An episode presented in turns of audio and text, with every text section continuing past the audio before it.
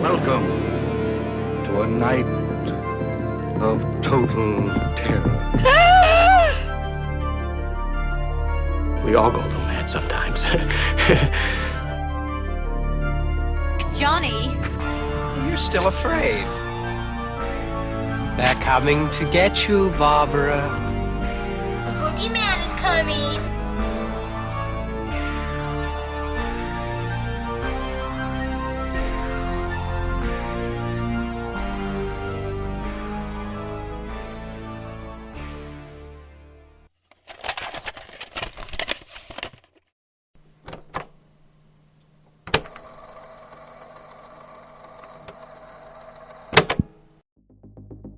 J'aimerais vous parler d'une petite anecdote dont j'ai entendu parler durant un de mes voyages.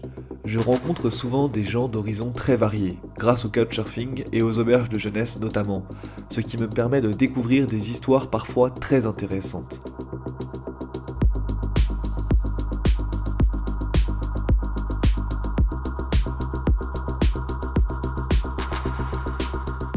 Cette fois-là, c'était avec un Américain venu de l'Oregon que je discutais pendant une petite soirée avec d'autres voyageurs dans la salle commune de l'endroit où j'avais jeté mon dévolu pour quelques nuits.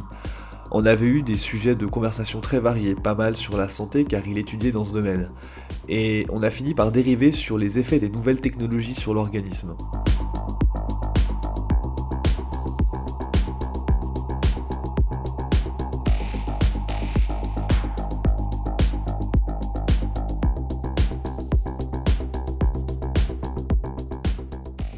On a plaisanté sur le fait que certaines personnes étaient persuadées que les mauvaises ondes des téléphones et des télévisions nous mangeaient le cerveau et que les jeunes générations allaient finir amorphes dans 40 ans. Puis il m'a demandé si je voulais entendre une histoire un peu plus sérieuse à ce propos qu'il n'avait jamais réussi à expliquer. Bien évidemment, il a eu toute mon attention.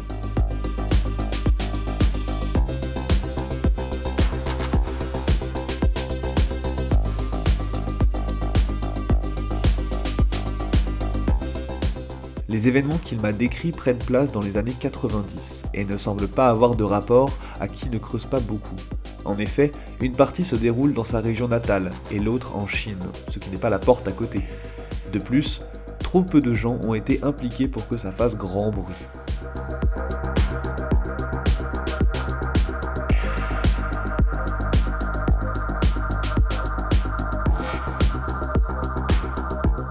Le peu qu'il m'a raconté, m'a-t-il dit, vient des maigres informations rassemblées par sa famille après qu'un de ses membres a été touché.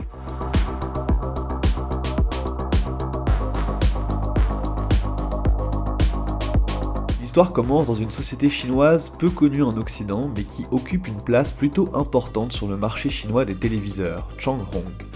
La société a été fondée en 1958 et a même été le premier fournisseur du pays pendant une certaine période. Quoi qu'il en soit, le seul dénominateur commun qui a pu être trouvé entre tous les événements rapportés en Oregon, c'est un bête produit de cette fameuse entreprise. Mais personne n'a fait le lien au début, évidemment. Est-ce qu'il s'agissait d'un seul lot ou de toute la production? C'est difficile à dire, mais les postes incriminés provenaient tous d'un même magasin, le Newegg de Portland, ce revendeur ayant développé un partenariat avec le fabricant chinois.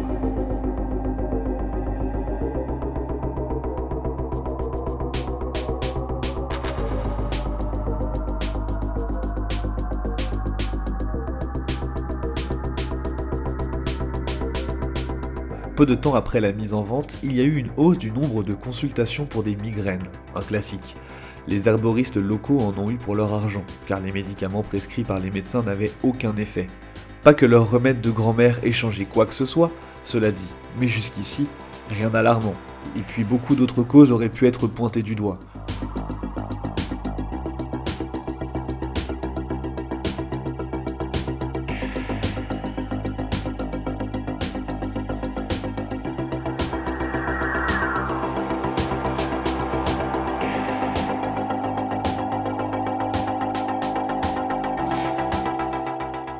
Là où ça a commencé à être étrange, c'est quand on a commencé à admettre des gens en hôpital psychiatrique à cause de comportements violents et de propos incohérents. Chez certains, ça se manifestait assez tard, pour d'autres, ça commençait très peu de temps après les migraines.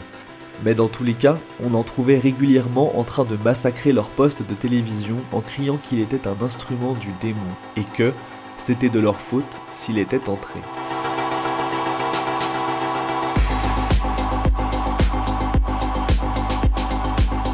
Peu de gens y faisaient réellement attention, car à l'époque, la croyance populaire que les ondes perturbaient le cerveau était plus tenace, et ça faisait une bonne excuse pour dire aux enfants de ne pas passer trop de temps devant la télévision, sans compter qu'on en entendait parler surtout par le bouche à oreille, et que ce qu'on en disait demeurait assez flou.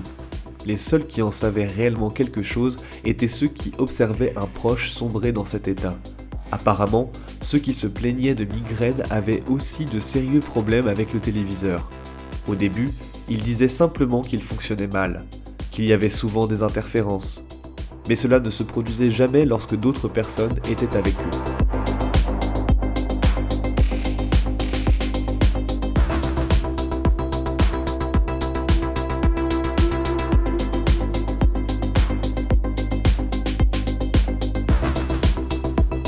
Le fait de ne pas être cru les rendait petit à petit agressifs, et dans le même temps, ils semblaient commencer à avoir des hallucinations, car ils affirmaient que quelqu'un les observait à travers le poste, et qu'ils pouvaient voir son visage lorsque les interférences reprenaient. La crise de nerfs contre le poste finissait par arriver peu de temps après, assurant un internement immédiat pour éviter davantage de dégâts. Cette situation n'a duré qu'une dizaine de jours avant que quelqu'un n'intervienne on a envoyé des employés d'une société privée récupérer tous les postes de télévision du modèle cité au-dessus, alors que peu de gens voyaient le rapport, mais l'argent qu'on leur a donné pour faire oublier l'incident a permis d'éviter les questions.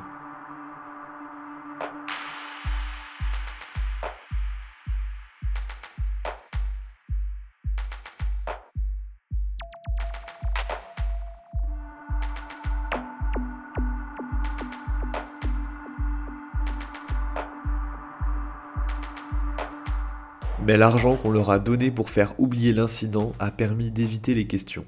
On leur a simplement dit qu'un élément défectueux de l'écran avait causé l'affichage d'images subliminales qui affectaient seulement les personnes les plus fragiles. Cette explication était franchement bancale, mais comme dit plus haut, des mesures avaient été prises pour éviter les curieux.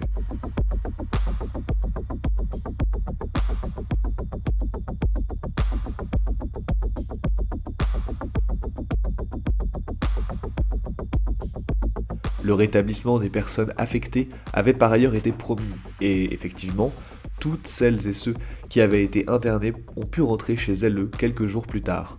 Ils ne se souvenaient que d'avoir été malades et qu'ils avaient guéri suite à une injection prescrite par le médecin venant de l'extérieur.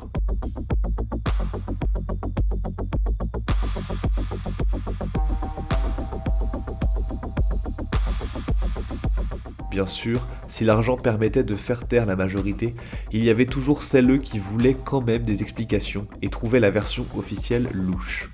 Le père de mon ami en faisait partie et voulait absolument découvrir ce qui était réellement arrivé à son frère, alors même que ce dernier, comme tous les autres, avait accepté l'idée qu'il avait été simplement malade.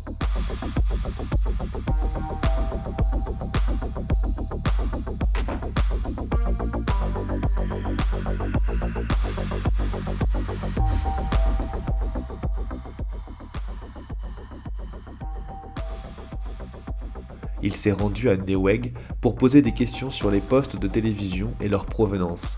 Mais on l'a bien sûr gentiment raccompagné à la sortie. Par chance, il a retrouvé le mode d'emploi du téléviseur dans des papiers qui traînaient dans la maison de ses parents, chez qui il habitait encore, et a pu y trouver le nom de la société Changhong, à laquelle il s'est empressé d'écrire un email. Comme il ne recevait pas de réponse, il a persévéré, mais il a rapidement arrêté de s'acharner quand il a reçu la seule réponse qu'il a jamais reçue par rapport à cet incident, une enveloppe en papier craft dans sa boîte aux lettres. Mon ami m'a assuré que son père lui a montré la dite enveloppe, ainsi qu'une des feuilles qu'on y avait glissées. Elle ne comportait rien d'autre que ces mots en lettres capitales. Arrêtez de chercher.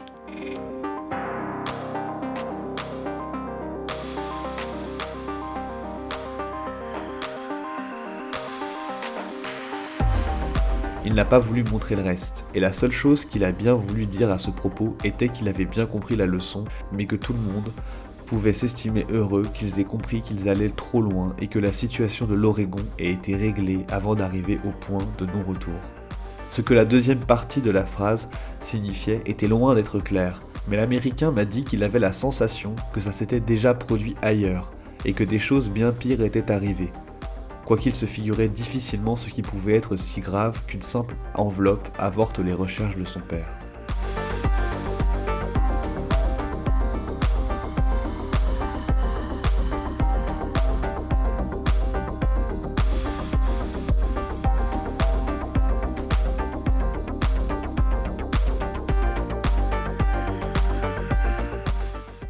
Je n'ai pas vraiment su quoi répondre, surtout parce qu'il ne m'avait pas donné l'impression d'inventer quoi que ce soit. J'ai fini par me dire qu'il avait beaucoup de choses qu'on ne savait pas. Et on a ensuite essayé d'imaginer quel élément du téléviseur aurait bien pu faire disjoncter autant de gens, sans que ça n'affecte également tout le monde, ainsi que ce qui avait bien pu être injecté aux gens internés et ses effets.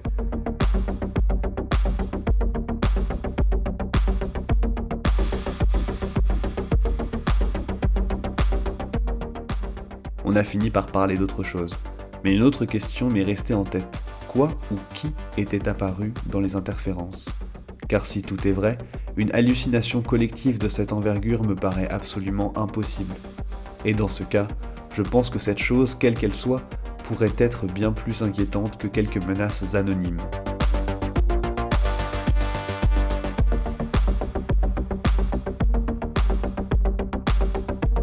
Car si une simple société de fabricants d'électronique a pu la mettre au contact avec autant de monde, qui sait par quels autres moyens elle pourrait se manifester.